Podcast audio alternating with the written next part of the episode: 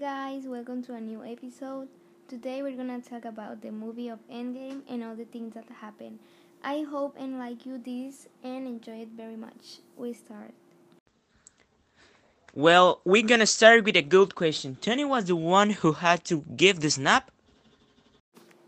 Well, I think will be Iron Man because he was already mentally prepared. I think would be Thor because he is a god and he is prepared mentally and physically. And the stunts aren't gonna do too much damage. Nice! Good answer, guys. Okay, this is all for today. I hope you like. And see you in the next episode. Bye!